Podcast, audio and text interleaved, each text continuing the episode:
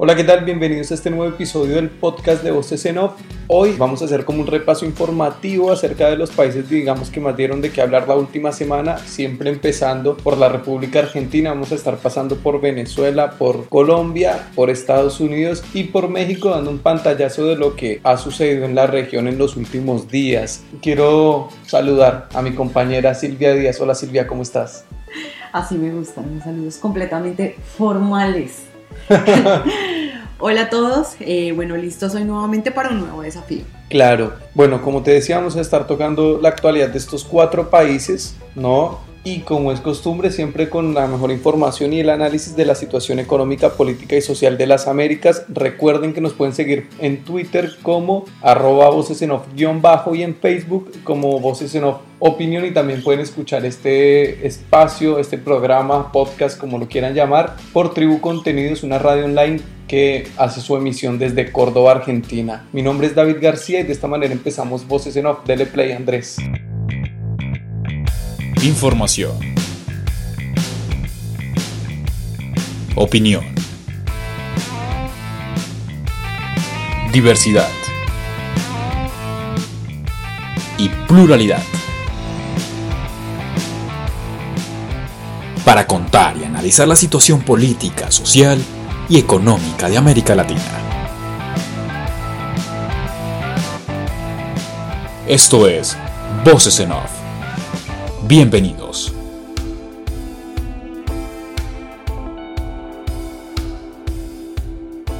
Bueno, como les decíamos, hoy vamos a hacer eh, un repaso informativo por diferentes países. Vamos a empezar por la República Argentina porque esta última semana dio mucho de qué hablar el tema de la ley de emergencia alimentaria, que el gobierno no la declaró y va al Congreso. Ya pasó esta ley por la Cámara de Diputados, falta que pase por senadores para que sea aprobada totalmente.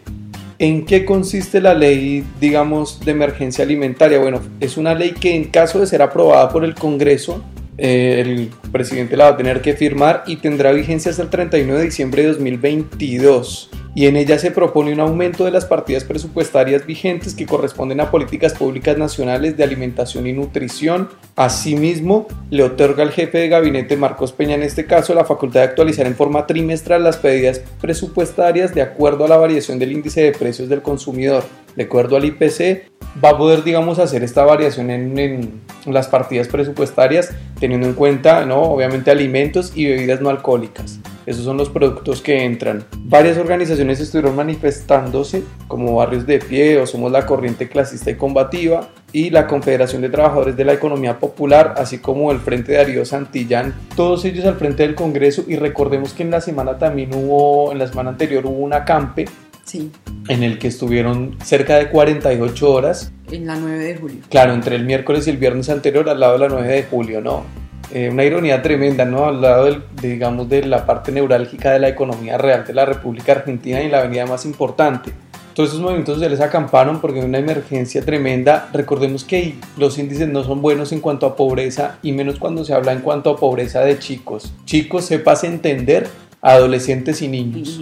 Pero a mí me quedan, digamos, como sustancialmente algunas dudas acerca de esto de la emergencia alimentaria, porque yo siento que de alguna manera es redundante. Discúlpenme si de pronto parece que no estoy dándole como la importancia, no es eso. Es que, digamos, por ejemplo, cuando el dólar se subió a 60, hace casi tres semanas, siento que ya se había dado un grito, digamos, como de emergencia alimentaria, porque recuerda que ahí fue cuando a la canasta familiar se le quitó el IVA y que es un IVA que pues digamos como que va a estar exonerado o exonerado de estar grabado del IVA a la canasta familiar hasta diciembre. Para mí esa fue una medida en donde claramente a todas las personas que somos residentes y para los argentinos pues nos quedó claro que había una emergencia alimentaria o no. Recordemos que luego de las PASO, luego del descalabro económico que sufrió el gobierno con el resultado, que digamos esta crisis iba a desatar sí o sí, o sea, no es que fue porque ganó Alberto Fernández, sino que iba a pasar Roberto Labaña, que es el candidato, digamos, la tercera fuerza en cuanto a las elecciones, salió a decir que se debía declarar una emergencia alimentaria y sanitaria en el país en vista de la subida del dólar, ¿no? De 47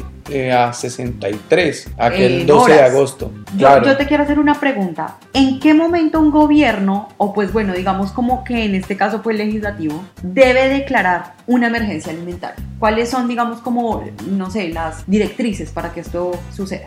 Bueno, una de las cosas que tú mencionaste, ¿no? Dólar, cuando el dólar sube tanto, teniendo en cuenta que eso hace que suban los alimentos porque golpea directamente con el tema inflacionario y la quita del IVA, entonces digamos que esa medida es una de ellas como para atacar una emergencia alimentaria que se podría presentar en este caso con de vuelta, la subida del dólar. Después uno se va a los indicadores económicos, era lo que decíamos. Si uno tiene un país donde más de la mitad de los chicos, no niños y adolescentes, están por debajo de la línea de pobreza, es porque también hay un problema de malnutrición. Y si tenemos en cuenta que más del 40% tienen algún problema de pobreza estructural, que es mucho más difícil de solucionar que la pobreza convencional o como se mide generalmente, que es, que es digamos, se soluciona metiéndole plata en el bolsillo a la gente, que subiendo las partidas presupuestarias para dichos alimentos o subsidios sociales. Entonces, teniendo en cuenta esos indicadores, si hay un tema de gravedad tremendo, teniendo en cuenta que Argentina es un país que puede producir alimentos para 400 millones de personas. Y acá, con toda la furia, vivimos 44 millones. Claro, se supone que los, o sea, dicen, o bueno, eso era lo que prometía, digamos, como el actual presidente Macri, cuando él hablaba a su público, y me imagino que, que era también cuando son cosas que prometía, yo no estaba acá, no estaba al tanto, pero me imagino que eran muchas, creo que era su retórica. Cuando estaba en campaña, yo a él lo escuchaba fehacientemente diciendo que la Argentina perfectamente podía ser la expensa, o sea, la gaveta de comida, por decirlo así, del mundo. Es que este país fue denominado en su momento como el granero del mundo, sobre todo a principios del, del siglo XX, ¿no? Que así lo era y tenía negocios, por ejemplo, con Inglaterra o con Reino Unido y demás. Este país siempre ha tenido una capacidad de producir tremenda. Claro, por la extensión de tierra que tiene, porque acá están, digamos, tenemos todos los climas y es un país que tiene, digamos, mucha riqueza y siempre se caracterizó por eso. Pero bueno, las, las malas decisiones, que no solo son de este gobierno, sino de los anteriores también, esa decadencia argentina de la que se habla, que algunos dicen que es de 80 años, algunos dicen que es de 40, de 50, dependiendo cómo cada quien vea la historia de la República,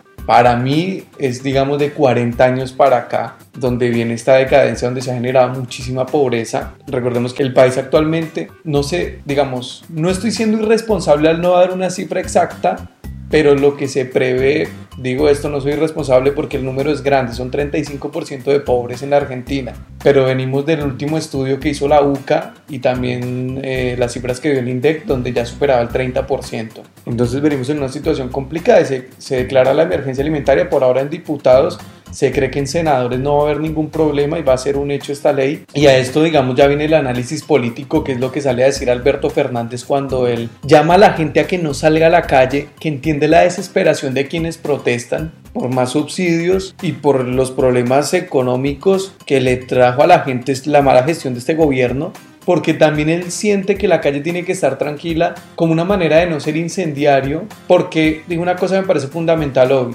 cualquier chispa entre la policía y los manifestantes puede causar una tragedia, porque ahora todo está, el ambiente está muy tenso, la gente está muy sensible y todo está como muy irritable o más bien inflamable. Entonces cualquier cosa puede generar, digamos, hechos desafortunados. Lo que pasa es que los argentinos, la verdad no sé cómo se manejen en, en, los otros países, pero hay algo que yo admiro mucho de los argentinos y es que son personas que no le tienen miedo a manifestar lo que no les gusta. Yo siento que nosotros en Colombia, por lo menos, estamos un poco más rezagados con ello. O sea, nosotros nos, de verdad nos atropellan de frente y es como, ¿y qué hacemos? De pronto tú verás un, un colectivo que se activa, pero no son muchas personas que se atreven de verdad de pronto a pedir, además que nosotros constitucionalmente tenemos, pues digamos, esa gracia de decir qué pena, pero yo hoy voy a salir a luchar por mis derechos porque hoy el gobierno tomó esta o esta decisión que atropella mis intereses. Claro, digamos que la gente acá tiene un poder combativo más fuerte que en otros países y esto no solo, digamos, eh, tú siendo colombiana lo recalcas, sino que yo también lo he escuchado de gente de otros países, ¿no? Brasileros, por ejemplo, ¿no? Que hablan acerca de esto y demás.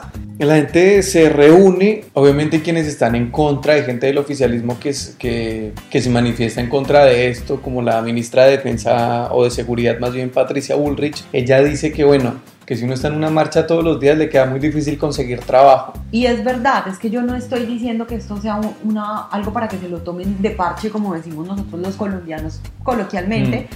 Que es como, pues definitivamente que sea tu estilo de vida. Pero siento que hay cosas importantes, o sea, por ejemplo, una crisis alimentaria, lo que esa, ese, ese conjunto de palabras denota significa es algo fuerte. Tú estás luchando por algo que está sucediendo, que te está vulnerando. Eso no, o sea, no son palabras menores. Exactamente, entonces bueno, en esa dinámica estamos. Alberto Fernández ha sido bastante moderado y ha llamado a la gente a que no, a que, a que se quede en su casa básicamente lo que está tratando de hacer Alberto es decirle a la gente como, como que aguanten ese tiempo que falta, porque él es el virtual presidente de la Argentina y seguramente el 10 va a estar posicionándose. Y dentro de sus promesas de campaña, de lo poco que se ha dicho en toda esta campaña es que, bueno, es darle plata a la gente, ponerle plata en el bolsillo a la gente e impulsar la rueda de, de la economía a partir del consumo. Claro, pues, o sea, yo, yo tengo algo que decir. A mí me parece que, digamos, de 8, de pronto 6 años para acá, la manera en la que se ha ido constituyendo la política en América Latina o la manera de hacer política me, parece, me ha parecido bastante brusca, sucia y un poco politiquera, ¿sabes? Pero, pues digamos como que esto que, que sucedió hoy, o bueno, más bien desde que se declaró la, la emergencia alimentaria, siento que no tiene que ver con una estrategia política, porque lo que estábamos hablando preparando justamente el programa el legislativo está atomizado, entonces por esa parte no, está a favor o en contra. Exacto, está atomizado. Esta medida se tomó más como una obligación moral o más bien como una gestión moral que se tenía que hacer en este gobierno antes de que las cosas empeoren. Es que tú tienes que la baña, que es digamos la fuerza electoral que representa a la gente que va por el centro ideológico, fue quien primero se manifestó y después está a favor la parte de Alberto Fernández y esto el oficialismo no lo puede obviar porque la calle se le complica un poco con los acampes, gente que está 48 horas acampando al lado de la 9 de julio, después las protestas, hoy también han habido manifestaciones y a ningún gobierno le gusta que le ocupen la calle. Entonces sobre esta base nadie se puede hacer el indiferente ni se puede hacer el loco y hay que gestionar. Y la manera de gestionar más rápido ante la desesperación y ante la angustia de mucha gente que no la está pasando bien es eh, acudir a estas medidas desesperadas de declarar ley de emergencia alimentaria que repetimos. Falta que pase por el Senado pero seguramente no, o sea, no va a haber problema de que, de que se apruebe. En la Cámara Baja en la de Diputados eh, fueron 222 votos a favor una abstención o sea hablamos de que, de que ya hay una conciencia y que este gobierno que está ahora entiende que el 10 de diciembre se va y ellos políticamente ya se están acomodando de otra manera, más allá de que les queda todavía unos meses de gestión. Pero también habrá que ver qué pasa el 28 de octubre. Claro, pero por igual, por eso te digo, es como una gestión moral. Es una gestión moral. Sí, sí, sí, sí, sí, es algo que hay que atacar con suma urgencia. Para finalizar de la información de la República Argentina, hoy a las 15 horas Estoy hablando del lunes 16 de septiembre. Este programa sale los miércoles por lo general, así que saldrá el 18 obviamente. El ministro de Hacienda, Hernán Lacunza, presenta el presupuesto para el 2020. Ya algunos eh, congresistas o diputados de la oposición salieron a decir que ellos van a discutir, en la voz de Rossi, salen a decir que ellos van a discutir el presupuesto del 2020 con el próximo gobierno, ¿no? Dado por sentado que Alberto gana. Vamos a ver qué pasa porque eso va a ser seguramente, vamos a estar hablando del tema presupuesto para el 2020 en el, próximo programa. Sí, claro. Finalizamos Argentina de esta manera y seguimos con lo que pasó entre Colombia y Venezuela esta semana, pero antes este mensaje. Síguenos en redes sociales. Twitter, Voces en Off-Bajo y Facebook, Voces en Off Opinión. Bueno, volvemos. Eh, a ver, Venezuela sin duda alguna durante los últimos, ¿qué te digo yo? 20 años ha dado mucho de qué hablar desde que Chávez llegó al poder y la última semana no fue la excepción. Hay tensión o es una aparente tensión entre Colombia y Venezuela porque Maduro salió a decir el lunes anterior justamente salió a decir que habían llegado rumores o más bien versiones oficiales, no, hablando de, o sea, para mí son rumores, para él son versiones oficiales, ¿no? Claro. Digamos, acerca de que el gobierno colombiano estaba pergeñando un plan o preparando un plan para desestabilizar su gobierno ¿Qué hace en respuesta a ello? Manda 3.000 soldados a la frontera a cargo de Freddy Bernal, que él es el representante del gobierno en Táchira, que es frontera con Colombia, y envía a esos 3.000 soldados básicamente a que, hagan, a que hagan ejercicios militares. Después, como lo que hace Colombia para responder es mandar a Holmes Trujillo, el canciller, a Washington, en una reunión que había de la OEA y meter este tema en dicha reunión. Exactamente. Y salió a decir que esto era una bravuconada de Maduro para tapar lo que está pasando en, en Venezuela. Que digamos el salario mínimo de Venezuela llegó a ser ya el más bajo de la historia este último mes. Pero con la inflación galopante y con los problemas. ¿Qué es lo que se quiere tapar de Venezuela? O sea, ya todo está descubierto. Es que no se necesita esconder nada. Tú ves al ciudadano de a pie que encuentras migrando, que encuentras pasándola muy mal ¿Qué más necesita? Siguen igual. Es más, durante esta semana o durante ya un tiempo prolongado se han venido recogiendo firmas para presentarlas ante la ONU y que dichas firmas autoricen a que Estados Unidos levante las sanciones económicas. En principio se cree que estas firmas de los ciudadanos venezolanos son genuinas y van 12 millones reunidas. Lo que dice la otra versión es que, por ejemplo, estas 12 millones de firmas no fueron genuinas, que hubo gente que fue, digamos que, entre comillas, extorsionada a cambio de dar su firma, tener alimentos subsidiados por el Estado. A lo que voy con todo esto es que siempre te van a manejar dos versiones, porque hay mucha gente, más allá de las versiones que te da el, migrante que te puedes encontrar ahorita saliendo a la calle, que creen en, en el régimen de Maduro, que cree que la verdad está de ese lado y que la crisis humanitaria de Venezuela se debe única y exclusivamente a las medidas o a las sanciones económicas que Estados Unidos le impuso a dicho país, teniendo en cuenta también el antecedente que se tiene de Cuba en su momento y el embargo y por eso también Cuba se aisló del mundo. Sobre ese antecedente histórico y las medidas o las sanciones económicas que Estados Unidos le ha impuesto a Venezuela, sino que también le impuso a Irán, por ejemplo, también le dan pie a la gente o argumentos para creer de vuelta, que la verdad está del lado de Maduro y no de los otros. Entonces, sobre esa base se va manejando el tema Venezuela. O sea, obviamente yo entiendo, siempre van a haber dos partes, sobre todo, digamos, cómo se maneja la política justamente. polarizada totalmente. Polarizada, exacto. Pero yo todavía no he podido dar con esa clase de venezolano y no, la, y no quisiera dar con esa clase de venezolano, de que haya salido de su país pero que apoya a Maduro, o sea, con esa clase de venezolano que, que se fue.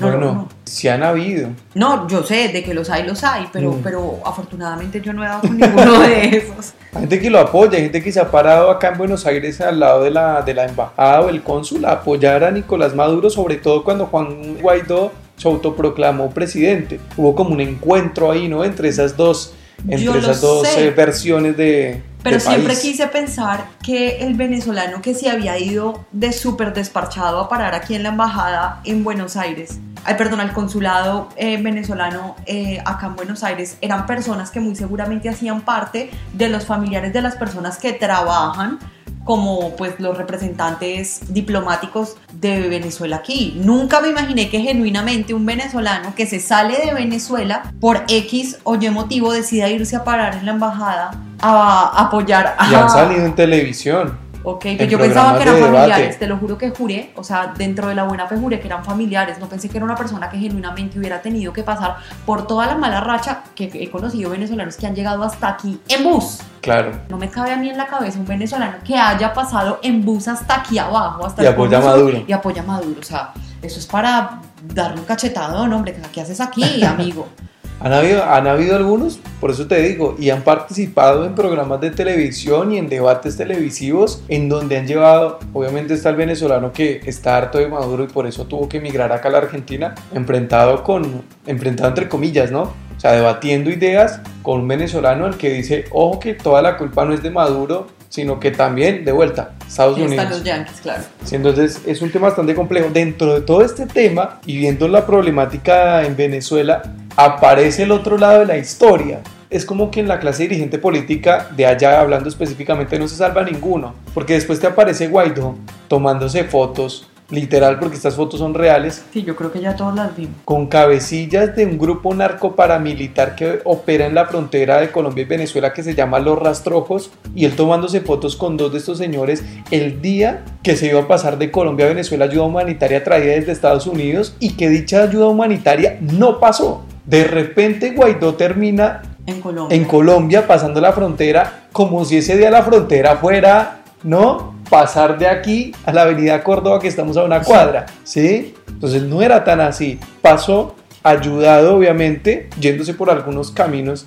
que conocen bien estos grupos armados que se dedican al narcotráfico y tomándose fotos con ellos y él sale a decir, obviamente a negarlo todo y a decir que no, que él no sabía de dónde era esa gente. Sí que sabía de dónde era esa gente. Porque hay que ser muy ingenuo para no creer, para creerle a Guaidó que ese día esos muchachos con los que se tomó la foto no le ayudaron a pasar la frontera de un lado para el otro. O si no, Guaidó, ¿qué hacía ese día en Colombia? Si no pasó la ayuda humanitaria, ¿por qué, ¿por qué iba a pasar Guaidó? Si ese día la frontera quedó totalmente cerrada. Son varias cosas, o sea, claramente digamos como que tú me decías antes de iniciar el programa como Silvia, ¿en manos de quién está Venezuela? ¿En manos de quién está Venezuela? ¿no? Porque- Unos transan con guerrilleros y los otros con paramilitares. Exacto, el oficialismo, entonces, eh, pues con conocidos nexos y asociaciones con las FARC, Con el ELN. con el ELN, exacto.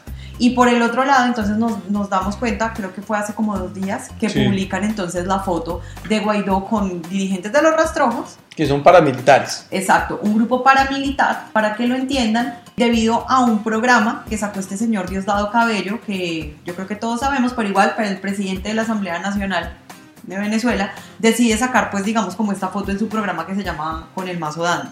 Creo que. Claro, las fotos se conocen a partir del programa de Diosdado Cabello y son reales porque cualquiera puede pensar no son falsas, no, son reales. son reales. Pero entonces aquí viene la otra pregunta todavía más allá de, vámonos un poco más de fondo. Tú me dices, ¿en manos de quién está Venezuela? Y yo te digo, ¿y en manos de quién está Colombia?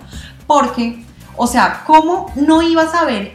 A ver, primero que todo, devolvámonos a ese momento de, pues, en, en que se iba a pasar la ayuda humanitaria que envió Estados Unidos con la USAID, que es la Agencia de Estados Unidos para el Desarrollo. Ujú. Adicionalmente se estaba eh, desarrollando casi alternamente un Venezuela Aid, eh, Aid Live, que era pues como el concierto para que por favor sí dejaran entrar los alimentos, la- los medicamentos, o sea, toda la ayuda humanitaria que iba. Claramente ese fue un lapsus de tiempo demasiado mediático, muy mediático. Entonces mi pregunta es, ¿es ¿cómo no iba a saber el gobierno colombiano las gestiones que iba a hacer Guaidó para lograr hacer conexión con Colombia sabiendo que la frontera estaba cerrada? Esa es mi pregunta. Entonces, ¿en manos de quién está Colombia? Claro, entonces ahí viene esto, viene esta, no sé si tormenta política, pero vienen estos cuestionamientos, porque uno dice, bueno, paramilitares, entiéndase para la gente que escuche esto y no tenga obviamente mucha idea de lo que está pasando, entiéndase paramilitares como grupos armados también al margen de la ley, en principio, que van en contra de las guerrillas de izquierda como las FARC y el ELN. Dichas guerrillas de izquierda son cobijadas por el régimen de Maduro y los paramilitares son cobijados en gran parte por agentes del Estado en Colombia y el expresidente Álvaro Uribe Vélez está involucrado en la creación de dichos grupos desde principios de los 90. Dicho esto, Álvaro Uribe Vélez hoy es el jefe de la bancada oficialista de Colombia, es decir, que él es el jefe del partido de gobierno hoy en Colombia. Y también para muchos es quien, digamos, decide los destinos de Colombia con un Iván Duque que funciona, digamos, como la cara visible, como el presidente, pero quien está detrás mandando es él. Entonces, cuando tú tienes a un expresidente que estuvo gobernando dos periodos, que hoy es senador de la República, que es el jefe de la bancada del Centro Democrático, que es el partido del presidente que gobierna o del que dicen que gobierna. Entonces, cuando tú te das cuenta y empiezas a armar el rompecabezas, te Sí, das claro. cuenta que A nosotros los colombianos sí nos en Colombia la situación viene difícil, claro. Claro. Entonces arman nosotros- rompecabezas, dices, bueno, entonces ¿qué pasa con Guaidó? Guaidó estrechamente ha sido, digamos, ha tenido una relación muy, muy cercana con Duque. Claro, o sea, yo, yo quiero que entendamos esto porque yo no estoy diciendo, o nosotros en este momento no estamos afirmando que Guaidó sea una persona que esté a favor del paramilitarismo en Colombia. O sea, ojo con esto. Claro, no. Nosotros no queremos decir esto, lo que estamos hablando es justamente, estamos asustados por un lado en manos de quién está Venezuela, pero en manos de quién está Colombia. Hombre, ponen a que le ayuden al señor a pasar la frontera, que seguramente lo habrán metido por el Catatumbo, otros recovecos que esta gente conoce muy bien, pero ¿quién podría haber arreglado esos nexos? O sea, discúlpenme, pero yo creo que para la gran mayoría de colombianos, o sea, El gobierno es, colombiano es, ¿cómo es? Eh, blanco es, Blanco es, perdí, es que amarillo. Aquí empezaron los errores. Blanco es, gallina lo pone. gallina lo pone y frito se come, o sea, Exacto. Entonces vemos una situación bastante complicada y es eso, lo que tú dices es verdad, ese punto hay que recalcarlo. No es que estamos diciendo que Guaidó es afín a los paramilitares, pero en cierta parte y en últimas le toca. Porque si está recibiendo apoyo del gobierno colombiano y el gobierno colombiano tiene nexos estrechos con el paramilitarismo, recordemos que Álvaro Uribe Vélez va a declarar el próximo 8 de octubre ante la Corte Suprema de Justicia por un caso de manejo de testigos y la creación de grupos paramilitares. Entonces, tienes tú todo un entramado perverso dentro de esta situación tan difícil. Dentro de estados que funcionan se supone que tienen que funcionar bajo el marco de la legalidad, pero que están inmiscuidos o tienen una mezcolanza o están coludidos más bien con grupos al margen de la ley creados con ayuda del Estado unos y otros en contra del Estado como las guerrillas eh, del ELN y demás.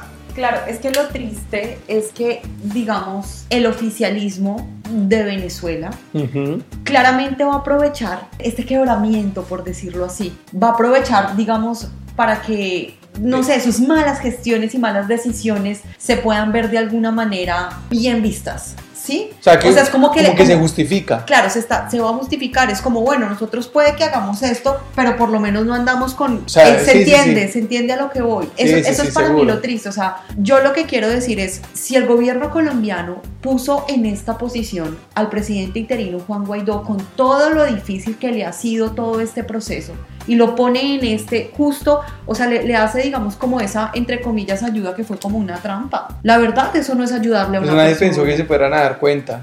No como siempre pasa. No sé, Dave, pero es que una cosa es muy distinta, es que salga el presidente Juan Guaidó abrazado con unos uniformados colombianos a que salga con unos civiles que además son los rastrojos. O sea, es a eso a lo que voy. Dave, eso no es un favor. Lo que pasa es que fíjate el tema este de las movidas que se hacen, no sé si de manera inconsciente o consciente, pero ponle tú esta. Hablamos en otros programas anteriores y también fuera del aire, ¿no? Cuando Iván Márquez salió a hablar, a decir que esa disidencia de las FARC se rearmaba. Por un lado ellos dicen nos salimos del proceso de paz porque entendemos que el gobierno no nos cumplió y vamos a seguir nuestra lucha revolucionaria en el monte, con las armas. Pero ahí directamente le están haciendo un favor a Álvaro Uribe Vélez y al oficialismo colombiano Iván Duque. Entonces, viste que a veces se hacen cosas que terminan favoreciendo al enemigo. Y estamos como en estos en este es, un entramado es, es bueno, acá el oficialismo colombiano yo siento que se, se, enterró el cuchillo un poquito. Y con ese enterrado de cuchillo se va a terminar llevando eso es lo que yo siento se va a terminar llevando digamos como la pulcritud que de alguna manera Juan Guaidó trató de demostrar de lo que son los venezolanos. Esa persona que uno ve en Guaidó, o sea, yo te digo la verdad, mira, esa persona joven, trabajadora, pujante que yo vi en Juan Guaidó o que veo porque la sigo viendo, es lo que yo veo de muchos venezolanos. Yo la verdad, mi Guaidó nunca me cuadró, nunca me cuadró, me parece que también puede llegar a ser un títere de, de la otra parte de la derecha venezolana porque detrás están tipos que son los que están mandando y ya hubo casos de corrupción de gente que está al lado de él. Yo sé, pero es que el otro lado también ha sido muy perverso de él. Exactamente, entonces ya que estamos hablando entre lo peor y lo menos peor, que es lo que siempre pasa. Sí. Bueno, ya para finalizar, despedido John Bolton, él dijo que iba a... es no, lo que pasa, yo renuncié y después sale Donald Trump a decir que él lo remueve del cargo o así lo escribió en Twitter la semana anterior. Estados Unidos viene teniendo algunos problemas, obviamente Donald Trump salió a decir que a John Bolton, que es el ex asesor de seguridad nacional de Estados Unidos, se le había pasado la mano con la política hacia Venezuela, teniendo en cuenta que John Bolton es amigo, digamos, de la guerra, fue el uno de los autores intelectuales de la invasión a Irak en 2003 y también quiere una invasión militar para Venezuela y terminar con el régimen chavista. Dice que se le pasó la mano, además que John Bolton también, digamos que Donald Trump apoyaba una mesa de diálogo con los talibanes que son este grupo afgano, y esta mesa de diálogo se levantó y no van a seguir hablando. Eso fue lo que derramó, digamos, la gota que derramó el vaso y Donald Trump decide dejarlo de lado. Él dice que fue que renunció. Bueno, el caso es que John Bolton se va y también hay una complicación ahora en Estados Unidos y es que hubo un ataque a una refinería petrolera en Arabia Saudita. Se cree que fue Irán, Irán lo niega y digamos que Estados Unidos tiene muchos frentes abiertos, muchos, muchos frentes abiertos desde el punto de vista bélico y comercial. Bueno, John Bolton es la, digamos, es la cabeza que ahora rueda en el gobierno de Estados Unidos y veremos quién será su reemplazante. Y justamente hablando de, de esto último que me dices, porque me parece que es algo que está sucediendo justamente por la manera en la que se está haciendo política pues digamos como en, en los últimos tiempos. Yo siento que mm, al parecer como que ya no existe un protocolo diplomático de lo políticamente correcto. ¿Por qué lo digo, Dave? Si tú te das cuenta, este año va de salida Trump, este año va de salida el presidente actual de acá, de la Argentina, y muchas de sus cabezas de altos mandos de sus séquitos les van renunciando justo ahorita que, que van acabando.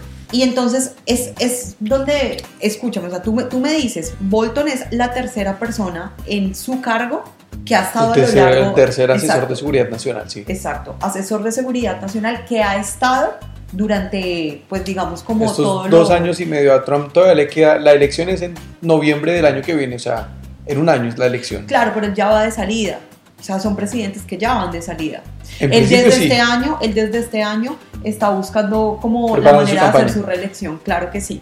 Entonces es como que yo siento que al parecer los séquitos que mm, de alguna manera, digamos, como que manejan las comunicaciones de los gobiernos parecen no estar completamente preparados para ayudarle también a los gobiernos a dar como esa seguridad, como esa generación de confianza a nivel internacional y también a nivel interno. A mí eso de los cambios, yo sé que a veces son necesarios, pero eso de que se ande cambiando tanto, sobre todo de altos cargos, todo el tiempo, genera como una inestabilidad de alguna manera interna, como que no te termina de dejar tranquilo. Es como si, no sé, mañana en Colombia empezara el señor Duque o el señor Uribe por ahí a decir qué cabezas tienen que rodar. Claro, sacar al ministro de. Defensa o sacar al ministro de Vivienda, bueno, en fin. Es, es que es eso. A ver, Donald Trump es muy impredecible y dentro de esa imprevisibilidad pueden pasar estas cosas. El tipo no se ha dejado entonces asesorar. Eso es lo que yo veo. No, termina así, terminan decidiendo. Es raro porque por un lado él amenazó mucho a Venezuela con una intervención militar, diciendo, diciendo que todas las variantes están sobre la mesa para poder terminar con el régimen de Nicolás Maduro, pero después sale a decir y dice, eso es lo impredecible de Trump, ¿no? A John Bolton se le pasó la mano con la política hacia Venezuela, entonces, viste, eso a quién lo entiende, ¿no? Por un lado es... Por un lado es, es beligerante y por otro lado es moderado, entonces es rarísimo. Para terminar, Andrés Manuel López Obrador estuvo haciendo un evento en su palacio de gobierno, salió a saludar, la gente lo apoyó un montón para dar, digamos, el grito de independencia, algo tradicional en México, y la gente se agolpó en la plaza. Eh, López Obrador ahora maneja una popularidad del 67% y la gente se agolpó al lado del palacio de, de gobierno a arengarlo y a decirle si se pudo y es un honor estar con Obrador. Hubo un evento con varios embajadores y demás, más o menos 500 invitados, todo bajo la austeridad con la que ha manejado el actual presidente de México las finanzas. Y bueno, queríamos recalcar eso y felicitar a los mexicanos por su día de independencia. Y a los AMLovers también. Ya lo saben. porque sí, hay mucha gente que... Y eso es un tema que después sería bueno tocar porque es muy interesante, ¿no? Ver de dónde nace todo este amor por López Obrador, teniendo en cuenta que fue un país que después de la Revolución Mexicana estuvo 70 años gobernado por el PRI, que se suponía que era el partido de la revolución, ¿no? Partido revolucionario institucional, pero que terminó volviéndose como una derecha férrea que gobernó a México siempre. Después vino el PAN, con Fox y con Calderón, volvió el PRI con Peña Nieto y digamos que López Obrador es el primer presidente en la historia de México que es de izquierda y que le llegó a la gente después de dos intentos, que en México dos intentos por ser presidente es mucho porque recordemos que allá es cada seis años. Entonces imagínate desde 2006 hasta 2018 que lo logró. Bueno, no siendo más, nos despedimos como siempre en Twitter, arroba voces en bajo y en Facebook, voces en opinión, a nombre de Silvia Díaz, Andrés Medina y quienes habla David García Cruz. Nos escuchamos la otra semana y que Dios los perdone por escuchar este podcast. Chao.